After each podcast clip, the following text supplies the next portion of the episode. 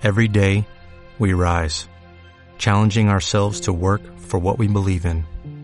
At U.S. Border Patrol, protecting our borders is more than a job, it's a calling. Agents answer the call, working together to keep our country and communities safe. If you're ready for a new mission, join U.S. Border Patrol and go beyond. Learn more at cbp.gov/careers.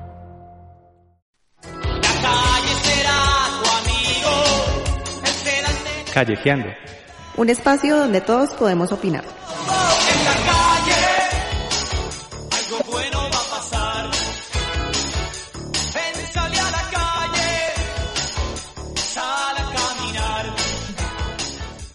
Bueno, eh, les vamos a presentar eh, la sección Callejeando. Le hicimos una serie, eh, la pregunta realmente, fueron dos. Eh, fue sobre qué piensa eh, usted sobre la violencia de mujer y género y a dónde debe acudir cuando una mujer sea víctima de violencia. Entonces, pues obviamente se tienen distintas eh, respuestas para que puedan escuchar y compartimos entre todos. Buenos días, me llamo Mario. Una mujer cuando es violentada al sitio que se debe dirigir es a la fiscalía o a los entes donde castiguen a la persona que lo está haciendo para que con leyes severas asimismo se pueda como que bloquear o que se acaben esas violencias que están ocasionando muchos problemas porque se generan también por por alcoholismo, por muchas cosas, por por falta de dinero. Bueno, esos son muchos puntos en los que se ocasiona la violencia, pero realmente al sitio es a la ley para que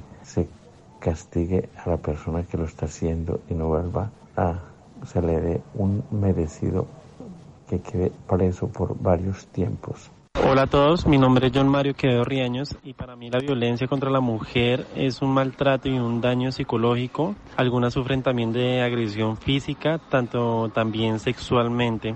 Pienso que cuando una mujer sufre este maltrato tiene que dirigirse a su familia, a las autoridades y poner una demanda. Por eso invito a todas las mujeres que son maltratadas para que ellas eh, demanden y no se queden calladas. Muchas gracias. Hola, mi nombre es Freddy. ¿Qué piensas respecto al maltrato a la mujer? Que la verdad me parece un acto, un acto de vergüenza, donde en pleno siglo XXI hayan estos casos de, de donde existe el maltrato físicamente o, o psicológicamente a la mujer. La verdad no debería existir eso y como tal eso no tiene perdón de Dios. Y en este caso una mujer que debería ser respecto a que le suceda algo así, principalmente ir a la ir a hablar con la justicia, pedir apoyo de la familia para que le ayuden a resolver dicho problema y sí, principalmente ir a la justicia para que ellos tomen actos respecto a lo que está sucediendo. Buenos días, mi nombre es Cristian Galindo eh, y bueno, yo considero que la violencia de género eh, es cuando se atenta a la integridad física y, o psicológica o a ambas, eh, tanto al hombre como a la mujer, pues, porque se habla de género. Y considero que una mujer si es víctima de violencia puede asistir a centros de, bueno, a ciertas instituciones o, o sí, o a la policía.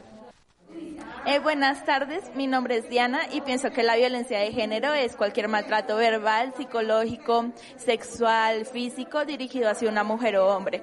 Y creo que una mujer se debe acercar a una comisaría de familia cuando supe cualquier tipo de violencia. Buenas tardes, mi nombre es Daniel Salazar. Eh, para mí la violencia de género es cuando se genera un maltrato del hombre a la mujer o la mujer al hombre. Eh, pues donde se va a atender, pues yo creería primero que es como en las comisarías de familia o en el bienestar familiar. Bueno, eh, respecto a todas las eh, entrevistas que se les hizo eh, a las personas, realmente para muchas sí hay un conocimiento, sí saben eh, de pronto de una ruta de atención primordial pues para cuando una mujer es víctima, pero mientras que a otros les costaba mucho poder hablar sobre la violencia. Les costaba en el sentido en el que no podían de pronto asimilar si era o no violencia de pronto violencia intrafamiliar. Entonces no saben si es solamente violencia de mujer o violencia intrafamiliar. Otro aspecto importante sobre esto es quizá que ellos no diferencian eh, sobre qué es género. Entonces, obviamente, no entienden el hecho de que de pronto también el hombre hace parte eh, de las víctimas de, violencia. Entonces, ante esto, pues obviamente sí de pronto se puede determinar que el, al hecho de que cuando ellos empiezan a, relatar, las instituciones de pronto no se están viendo muy bien promocionadas porque no tienen en sí eh, una ruta de atención establecida, en lo cual ellos dudaron mucho al responder esto porque no sabían si era o a la familia o dirigirse a la policía o a la comisaría, a la comisaría, o a la fiscalía también o a la fiscalía, eh, otros de pronto inclusive eh, hubo en una ocasión que obviamente no quedó grabado, en donde mm, dijo que el bienestar familiar. Entonces, quizá por ese desconocimiento se lleva al hecho de que de pronto no puede haber una atención prioritaria a una mujer que sea víctima, porque al no saber a dónde dirigirse, queda como impune y de pronto dice, no, pues para qué si de pronto no, no voy a lograr, o, quizá que ahí no sea, o por pena, o una cantidad de cosas. Entonces sí hay un cierto desconocimiento tanto de la violencia y a dónde pueden acudir. Y eso, digamos que lo que nos muestra realmente sí es la necesidad que efectivamente desde las ciencias sociales o desde diferentes escenarios necesitamos seguir fortaleciendo en la comunidad, en la gente en sí, el conocimiento de este tipo de, de temas, de eh, en relación a qué se considera como violencia de género, cuándo debo yo acudir a una institución para que me atiendan por un, eh, tipo de vulneración hacia eh, la integridad pues de la persona, hombre o mujer en este caso, y conocer efectivamente las rutas de atención, porque efectivamente, como dice Andrea, eso a veces también es lo que obstaculiza que realmente sea atendido el caso a tiempo antes que vaya a agravarse, digamos, un poco la situación, ¿sí? Frente a este ejercicio, entonces, también identificábamos muchísimo en los audios de las entrevistas que realizó Andrea para la sección el tema de la tipología precisamente de violencia contra la mujer.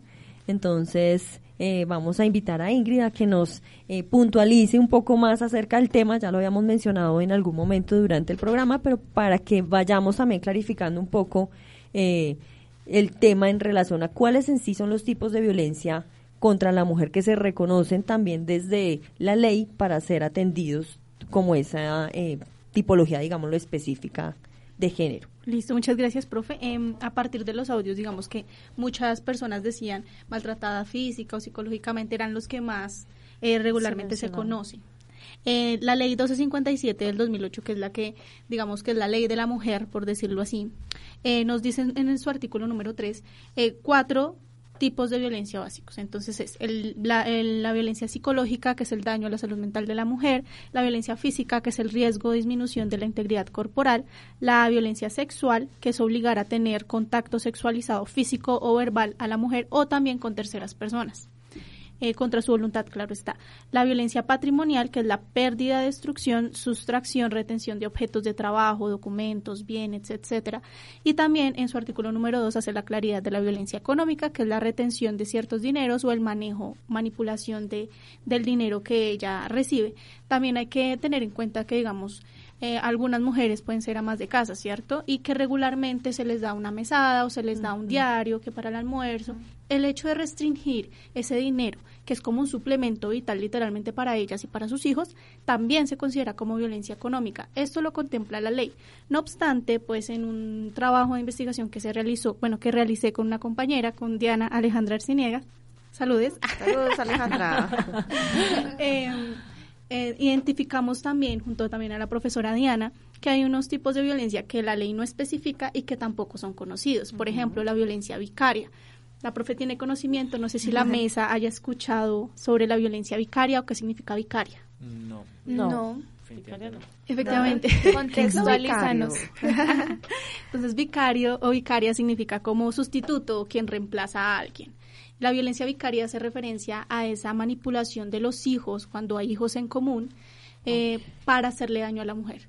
Es una forma de, instrumentalizar la violencia que no es muy reconocida. Lo vemos mucho en casos de divorcios, de separaciones, mm, donde los niños quedan de por medio y el hecho, pues legalmente, los niños tienen que pasar tiempo con su otro, con el otro progenitor, con, con el progenitor o con Em, eh, tienen el otro, cuidador, exacto, gracias, profe, tienen que tienden a ser manipulados o violentados y saben que esa es una forma también de dañar a la mujer de una manera irreversible. Y hay un, ejemplos también pues bastante alarmantes frente a cómo la pareja puede llegar a agredir, incluso asesinar al hijo con el ánimo de violentar, de castigar entre comillas, a, a la pareja. Y casos de esos también hemos visto muchísimo, ¿no? También, o amenazan o agreden al hijo precisamente con el ánimo de hacerle daño a esa, al otro que ya no quiere estar con, con esta persona. Es muy interesante este tema además de la tipología porque pues nos permite también ampliar un poco la visión de qué es violencia, ¿sí? Porque creo que también estamos un poco encasillados en relación a que la violencia en sí es la manifestación física del golpe o la manifestación física del abuso sexual.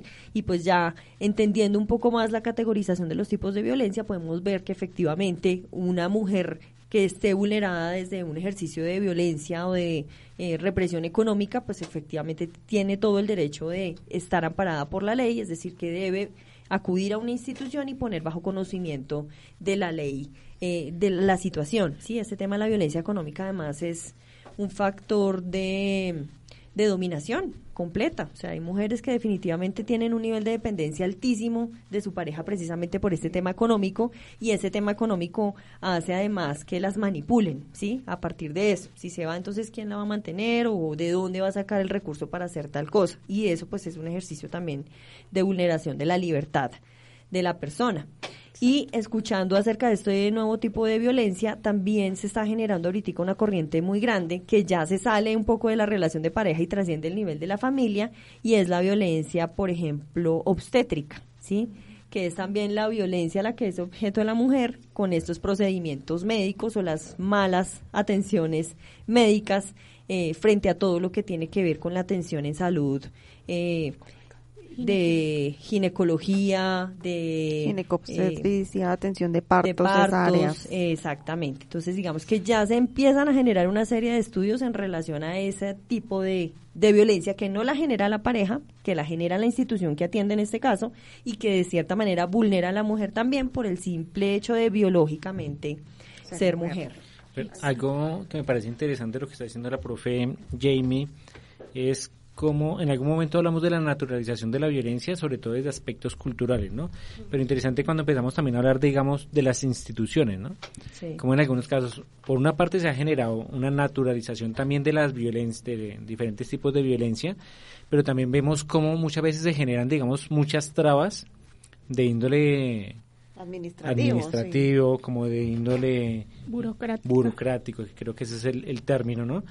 Eh, ¿Por qué lo digo? Porque es usual que en el ejercicio de trabajo social lleguen muchas personas a consultar precisamente eso, profe o Roger o bueno, ¿a dónde me puedo acercar porque se me está presentando esta situación? ¿no? Y, llama mucho la atención como muchas instituciones normalmente piden elementos probatorios. ¿no? Y es algo que llama mucho la atención. O sea, una mujer o una persona que es violentada tiene que tener elementos probatorios para demostrar efectivamente que está siendo víctima de. Hace unos días tenía precisamente ese caso. Alguien se me acerca y me dice, continuamente soy violentada, me dice la muchacha, la persona. Continuamente soy violentada, pero no, pero usualmente cuando tomo los ánimos, cuando digo definitivamente voy a salir y voy a eh, poner la denuncia, pues muchas veces ya no tengo las marcas. Y lo que me dicen en Casa de la Justicia, Fiscalía y en otras entidades son muéstreme los elementos probatorios porque por el contrario usted puede incurrir en incluso en un delito de injuria y calumnia. Entonces eh, es, es, interesante revisar también cómo de una u otra forma la institución eh, de una u otra forma revictimiza a estas personas. No, y digamos que también tenemos una limitación a nivel institucional frente a la atención que se brinda, porque pues efectivamente la mujer va, ya no tiene tanto la marca, pero pues históricamente sí debe tener cicatrices también en su cuerpo que no son tenidas en cuenta en relación al hecho, ¿sí? Y pues también el nivel de prioridad que se le da la atención cuando el caso de pronto fue que me golpeó antier y hoy vengo a demandar a cuando me está golpeando y llega la policía porque los demás llamaron a, atender o contener la situación. ¿sí? Entonces ahí hay unos, unas dificultades definitivamente institucionales. Y pues también hay otros patrones culturales que no nos favorecen mucho a las mujeres y es que también las mujeres hemos optado muchas veces por manipular un poco esa situación. Entonces yo me golpeo o me hago alguna lesión y pues también voy y demando con otra intención también al compañero o a la persona. Cierto que es un poco lo que dice el profe en términos de la de la calumnia, ¿sí? Entonces ya como la voz de la mujer prima, entonces yo voy y digo que me golpea, y, pero pues realmente no, lo que quiero es hacerle daño a él más que defender mis propios derechos. Así entrando, o sea, relacionando ya con lo que estamos hablando pienso mucho en la importancia de la salud mental, o sea, es que eso también está muy relacionado con la codependencia, cómo entro yo a manipular al otro, a generar estas circunstancias. Eh, y uno deja entregar como mucho a eso. Es más que todo también uno tener inteligencia emocional, aprender a relacionarse, a generar vínculos saludables. recuerdo uno de los audios que, mostra, que presentamos ahorita en la sección de Callejeando, en donde una persona manifestaba que, que, bueno, que también se generaba con otros escenarios, como por ejemplo el consumo de alcohol y demás. Y es importante acotar acá que nada justifica la violencia. Es decir, independientemente de la situación que se haya generado entre la pareja, entre la familia, no sé, puede ser infidelidad, puede ser, no sé, una mala palabra que le dijo otra persona y demás, pero nada justifica la violencia. El hecho de que la persona tenga algún miembro de la familia, de la pareja, un problema con, relacionado con el alcoholismo, por ejemplo, eso no justifica que por el hecho de sufrir esta enfermedad del alcoholismo, entonces deba agredir a la otra persona. Entonces, ¿cómo eh, debemos portar, construir, acudir en caso de ser necesario por nuestra salud emocional para evitar estos episodios violentos? Que también todo viene desde desde ahí. O sea, viene la construcción cultural, la construcción social, pero eso no es algo que pronto ya heredamos de por vida, entonces porque yo me creo así, en la vida va a ser así y vamos a seguir en las mismas. Todos tenemos la posibilidad en algún momento de, reconstruir, de cambiar, de reformular, de resignificar nuestras formas de, relacionarnos. Todos lo podemos hacer. Ahí es donde ya uno, eh, pienso yo que ya eh, se deben ir cambiando como esos patrones, ¿no? Por medio obviamente de distintas eh, pedagogías sociales, distintos ámbitos en los cuales ya como sociedad uno se debe construir, porque pues si uno se quedara, como dijo la profesora Diana, como en el hecho de que yo fui, a mí me hicieron eh, por culpa del alcohol, esto fue por culpa porque tenía mucho mal genio, mucha rabia y no me pude controlar. Entonces se justifica y ahí es donde de pronto caemos en la, en la de pronto eh, como en la falta de, de, atención prioritaria que le dan las instituciones a las personas, porque como tienen también eso de que pues no, pues es que usted por qué le hizo eso, quizás se lo ganó, ¿dónde está su marca? Entonces ya empiezan a como a generar ese tipo de, de, de, cositas y a justificar. Entonces, como no vino el día, el mismo día que le pegó, entonces porque vino después de cinco días y ya se le quitó. Entonces, sí ves que empieza pues como una justificación de violencia. Yo invitaría también como a revisar cómo está haciendo la ruta de atención, porque no, de pronto no en todos los casos sucede eso. O sea, una mujer también si sufrió un maltrato psicológico, por ejemplo, que no tiene una marca evidente, pues puede ir a denunciar y las comisarías de familia tienen unos instrumentos para poder identificar este tipo de, de daños. Entonces, no es que siempre se genere el hecho de que no puedo denunciar porque no existe la, la evidencia, porque hay muchas formas de, identificar estas formas de, violencia. Que de pronto en algún, y también depende de la institución, muchas veces depende del profesional a cargo, también. ¿sí? Porque también es una medida muy subjetiva por más de que esté regulado el procedimiento, em, puede que tenga incidencia de verdad lo que la persona que está recibiendo el caso, cómo lo ve, cómo lo lee, cómo lo remite, cómo lo igual, igual, bueno, digamos que ya recogiendo un poco los aportes que hemos generado aquí en este, en este momento, pues efectivamente vamos viendo también la necesidad de trabajar eh, la prevención, digámoslo así, o la contención de la problemática de la violencia desde efectivamente la transformación, modificación o resignificación de los patrones culturales, pero también desde el fortalecimiento de los esquemas personales. Siento este tema de la educación emocional definitivamente implica un ejercicio personal ¿cierto? De cómo nos fortalecemos o de cómo ayudamos a que el otro fortalezca precisamente ese nivel de eh, relacionamiento desde lo emocional, ¿sí? Que tenga una capacidad de resiliencia, que tenga una capacidad de independencia, que efectivamente, como lo ha mencionado la profe Diana, eh, tenga la capacidad de construir relaciones sanas, ¿sí? Con cero violencia, que sean constructivas y que aporten, pues, eh, en beneficio de, de todas las partes, de las dos partes pues vinculadas en ese en ese eh, en esa relación. Sí, claro, yo también digo que es como nosotros empezamos a trabajar eso. Como, o sea, la idea es que se, se evidencia como una agresión física o verbal y actuar en el momento, buscar ayuda profesional, no dejemos de que de que las cosas avancen y terminen en un feminicidio. Entonces, ¿cómo nosotros mismos trabajamos en eso? Trabajamos con nuestra pareja, buscamos ayuda profesional y empezamos como a construir y empezamos como a trabajar en esa comunicación asertiva con nuestra propia pareja. Claro, porque existe algo denominado también el escalamiento del conflicto. Es decir, un conflicto no es que se generó en un momento, y por ejemplo un feminicidio que se generó ahí de manera espontánea, tampoco. Por lo general es una serie de circunstancias que vienen sumando, sumando, y por eso invitamos también a, hablar un poco y a ver el violentómetro. La idea es publicarlo también en la página web, donde van a encontrar también esta emisión para que lo conozcan, porque ahí podemos identificar varias señales de violencia que a veces no creemos que son violencia, pero resulta que sí.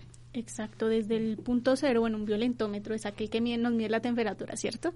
Eh, el violentómetro, pero la temperatura en términos de violencia. Entonces, desde el punto cero, que pueden ser las bromas hirientes, que una broma que tal vez uno jaja, se la pasa por la risita, pero no. Es realmente algo que está afectando mi salud emocional, hasta el punto más extremo, que es el feminicidio. Eh, si bien el violentómetro también nos aporta esa, esa estrategia de saber en qué punto necesitamos ayuda, en qué punto necesitamos parar, en qué punto necesitamos hablar.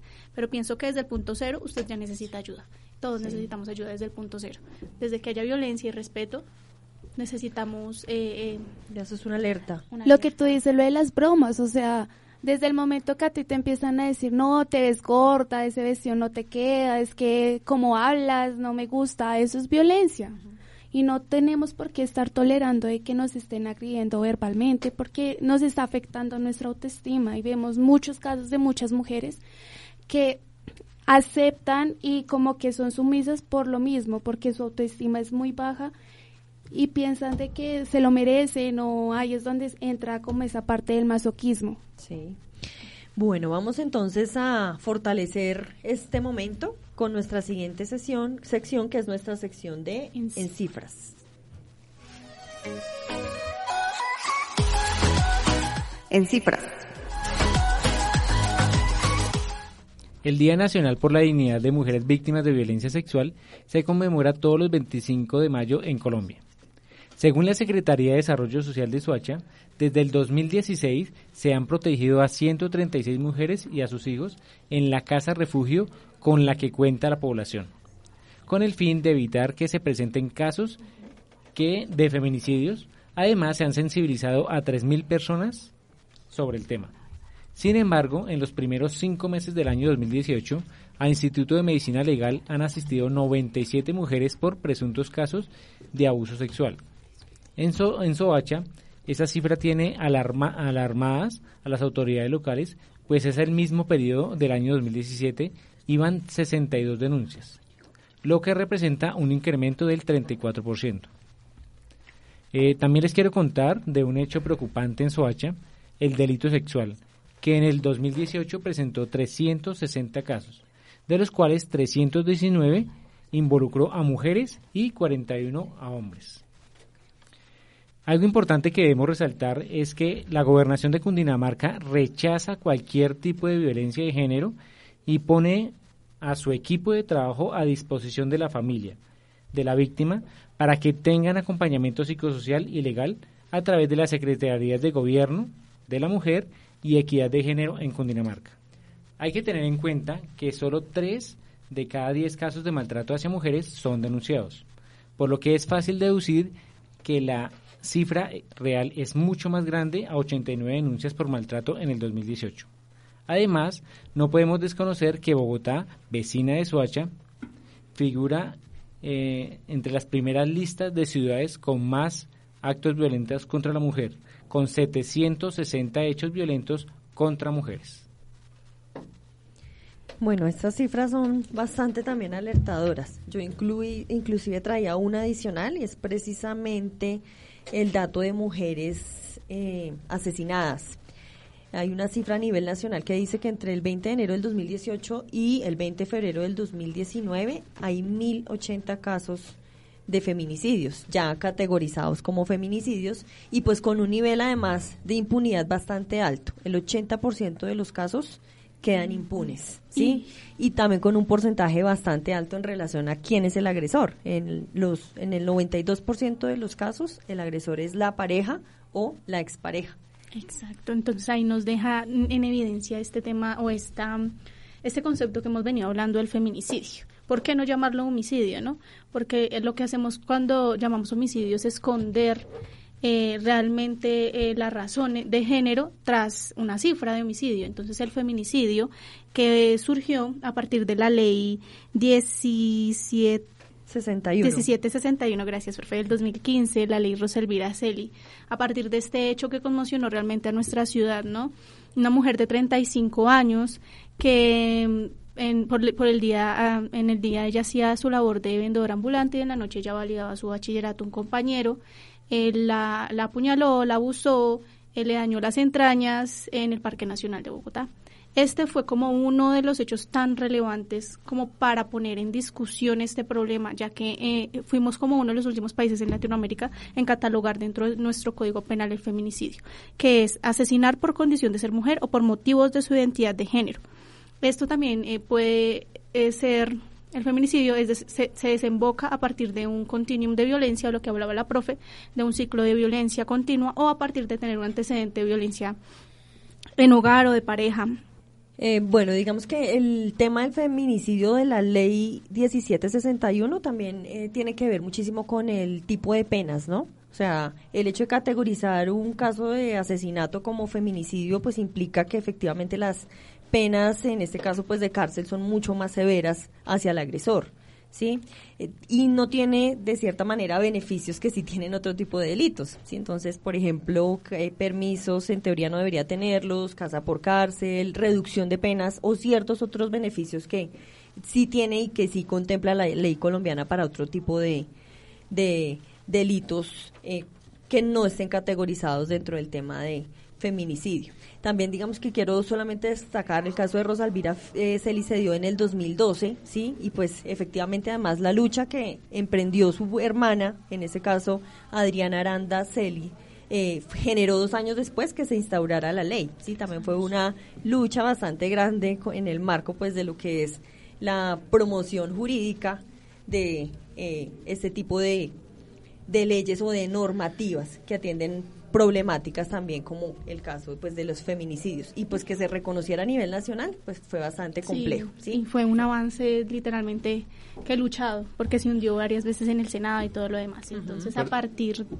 no que me parece interesante realmente ver cómo definitivamente cuando aparece como un agravante realmente como un delito agravante es que realmente se pueden eh, superar las penas en este caso en este país no eh, hay algo más digamos que me llama la la atención y es cómo normalmente en nuestro país algo se vuelve realmente complejo y realmente se construye una ley, es cuando realmente una problemática se desborda, ¿no? Totalmente. Entonces, eh, eso digamos que un llamado de atención o algo para que tengamos en cuenta y analicemos y es por qué tenemos que esperar hasta que, a que se desborden precisamente algunas algunas eh, problemáticas para así generar una ley o generar políticas públicas en protección, en este caso, de la mujer, ¿no? Entonces, digamos, eh, es algo que siempre a mí me ha llamado la atención y creo que los que estamos aquí en la mesa de trabajo. Así como eh, cuando ocurrió también el caso de Natalia Ponce. Igual, igual. Tuvo, obviamente ya habían casos de mujeres que habían sido violentadas pues por, su pareja con ácido, pero llega un límite en que Natalia Ponce pasó lo de Natalia, fue como el boom y después de tanto ella luchar, recuperarse una cosa y otra, y logró establecerse una ley que realmente se hubiera establecido de años atrás, inclusive se hubiera podido evitar muchas más tragedias de lo que hay actualmente. Y pues que tampoco son muy efectivas, porque si vemos que aunque exista la ley todavía tenemos un, porcentaje tan alto de impunidad, no la ley no garantiza tampoco ni que se ni que se prevenga la situación ni que se genere pues el castigo la medida necesaria. Bueno, ya cerrando y recogiendo un poco eh, para dar finalidad, finalización al programa del día de hoy, vamos con nuestra siguiente sección ya de Mientras tanto en Soacha.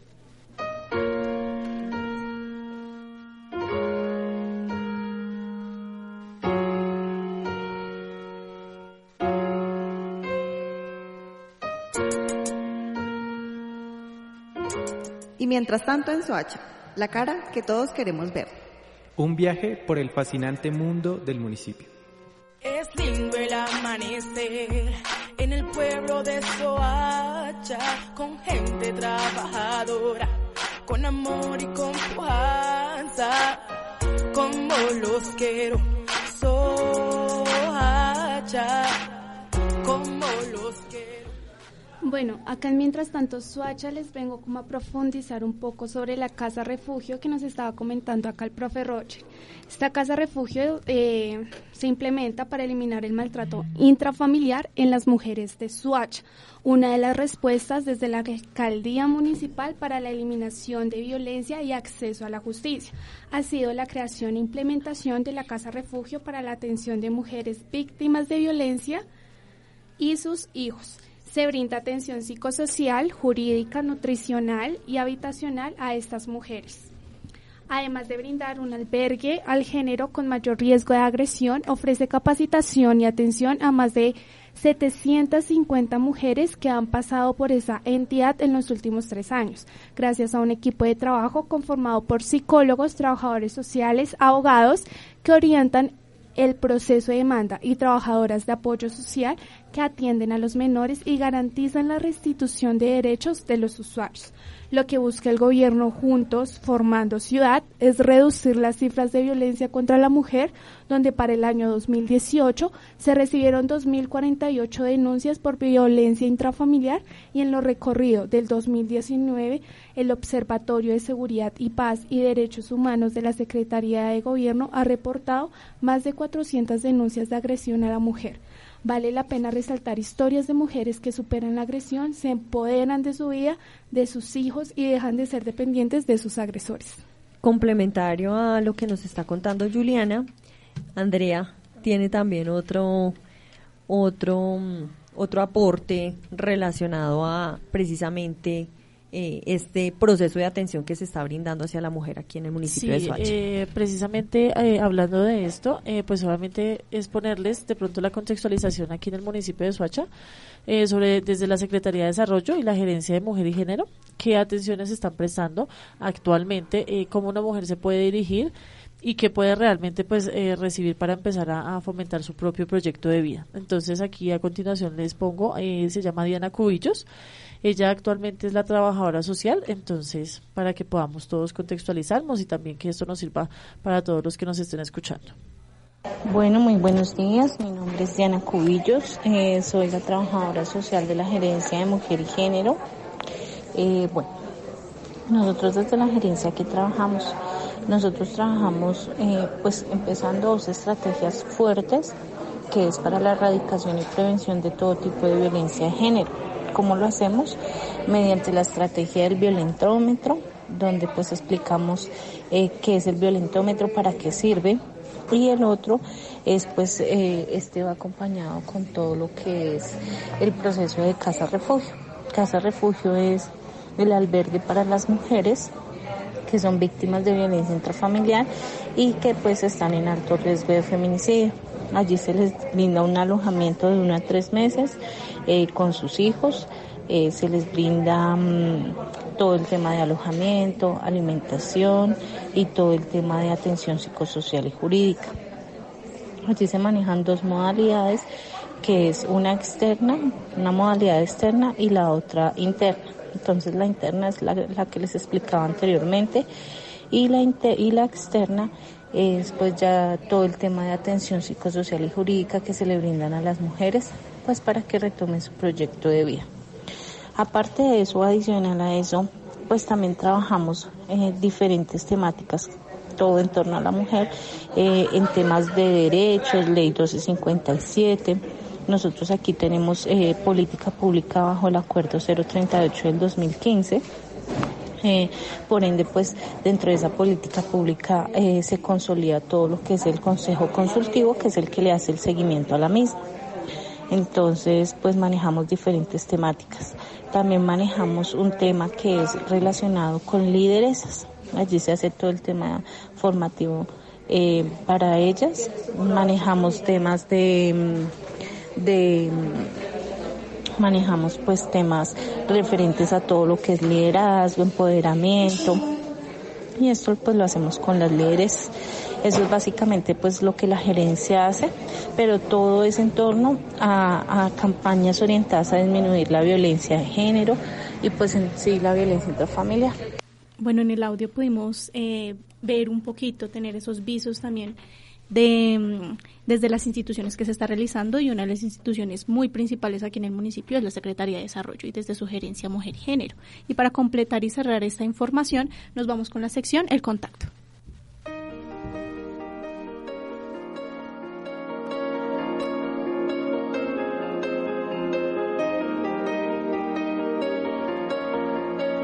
El contacto, en conexión social e institucional.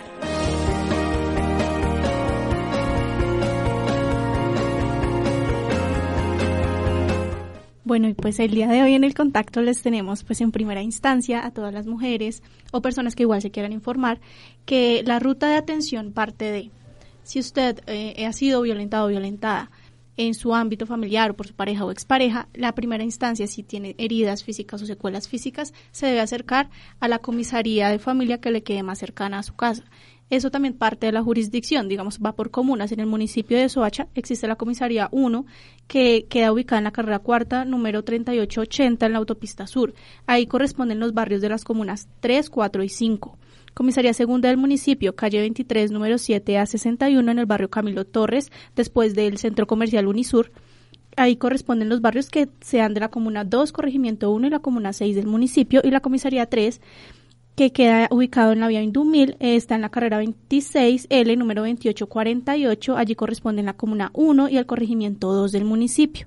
Posteriormente, a usted acercarse a, su, a la comisaría de familia cercana a su casa, eh, allí le hacen una remisión a medicina legal en caso de, tener alguna secuela eh, física y se va a continuar el proceso mediante conciliación o, audiencia de medida de protección si es el caso. Si necesita apoyo eh, porque no puede estar en la misma unidad familiar que el agresor, como decían mis compañeras anteriormente, la Casa Refugio está dispuesta a brindar este apoyo y esta ayuda. también si necesita ayuda psicosocial, atención, eh, a su familia y a usted eh, se, se, puede acercar a la Secretaría de Desarrollo en la carrera octava, número 1544, en el barrio Lincoln. Con su medida de protección están dispuestos todos a prestarle la ayuda necesaria y recuerde que no no podemos seguir callando este tipo de violencia, sino que necesitamos desde ya erradicar esta violencia este flagelo tan importante. Bueno, muy muy interesante el tema de los literalmente de los contactos y creo que eso nos ayuda ya estas dos últimas secciones también a visibilizar un poco cuáles son las rutas de atención, que era lo que veníamos también eh, discutiendo, debatiendo hace un rato, ¿sí? Voy a invitar a Ingrid ya para que recoja un poco las conclusiones de la jornada de hoy y podamos ya cerrar pues este programa que realmente ha sido bastante interesante y pues que efectivamente como los otros temas que hemos trabajado se nos ha quedado un poco corto, sí, como que nos van surgiendo muchísimas más eh, situaciones y reflexiones que quisiéramos generar, pero pues que no las alcanzamos a tocar todas en este escenario. Entonces, rápidamente, entonces, eh, puntualizando, entonces la violencia contra la mujer es invisibilizada tras la violencia intrafamiliar, que era la pregunta inicial para el debate en, estas, en esta emisión. Entonces, sí, sí se invisibiliza efectivamente.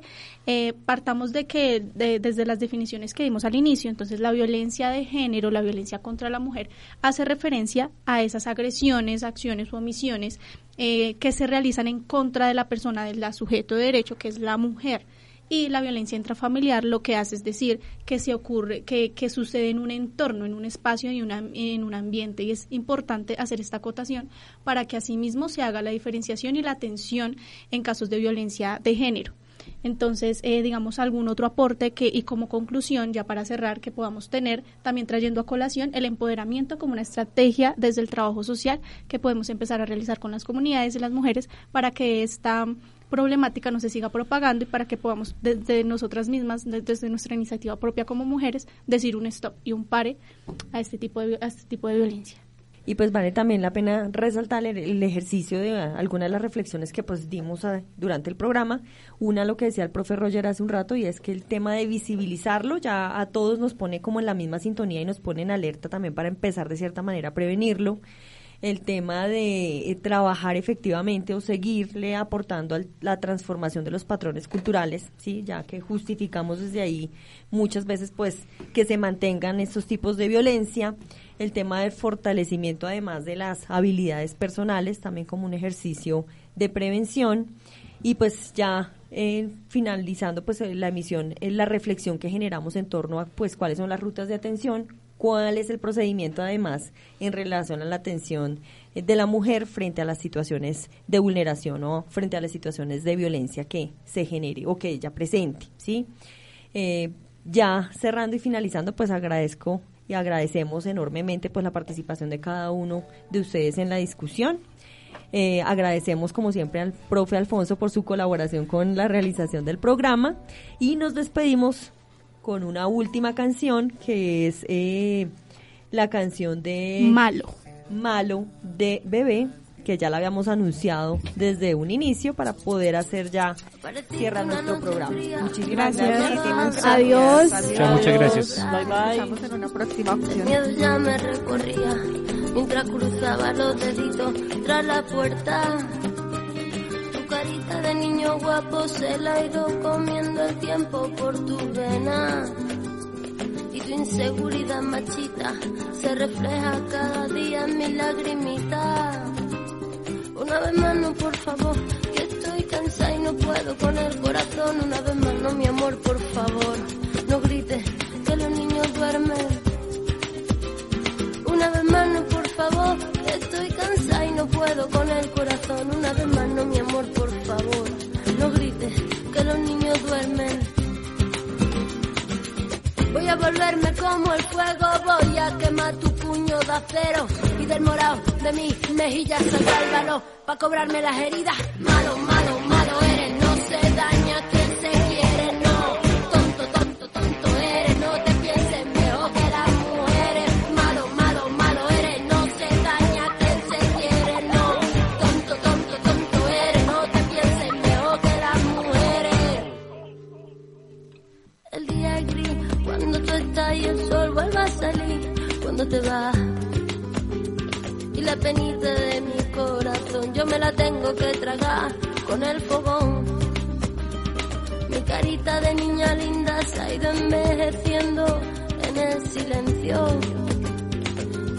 que me dices puta, se hace tu cerebro más pequeño.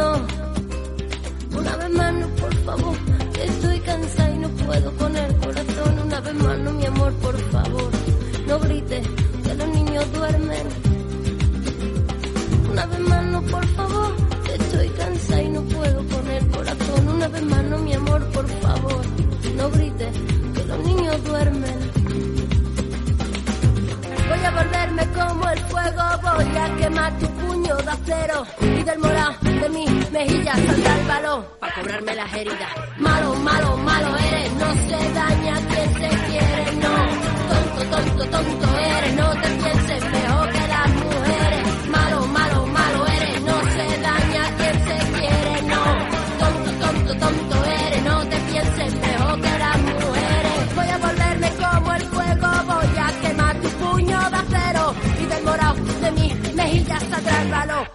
las heridas. Malo, malo, malo eres, no se daña quien se quiere, no. Tonto, tonto, tonto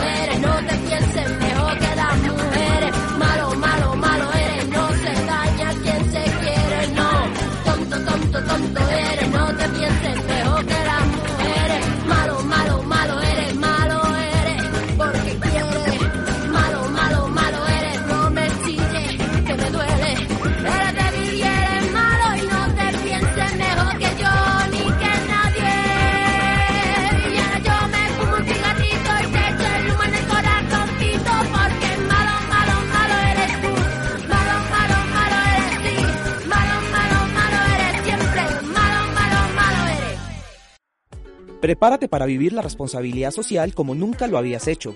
Asiste al primer Congreso Internacional en Responsabilidad Social de Uniminuto Cundinamarca. Un escenario donde aprenderás sobre la responsabilidad social desde diferentes miradas. Desde diferentes miradas. Visita nuestra página web www.uniminuto.edu y participa. Primer Congreso Internacional de Responsabilidad Social. 6 y 7 de noviembre en Bogotá, Colombia. No te lo pierdas, te esperamos. Uniminuto Cundinamarca, somos todos. Esta es Uniminuto Radio, Soacha, a través de uniminutoradio.com.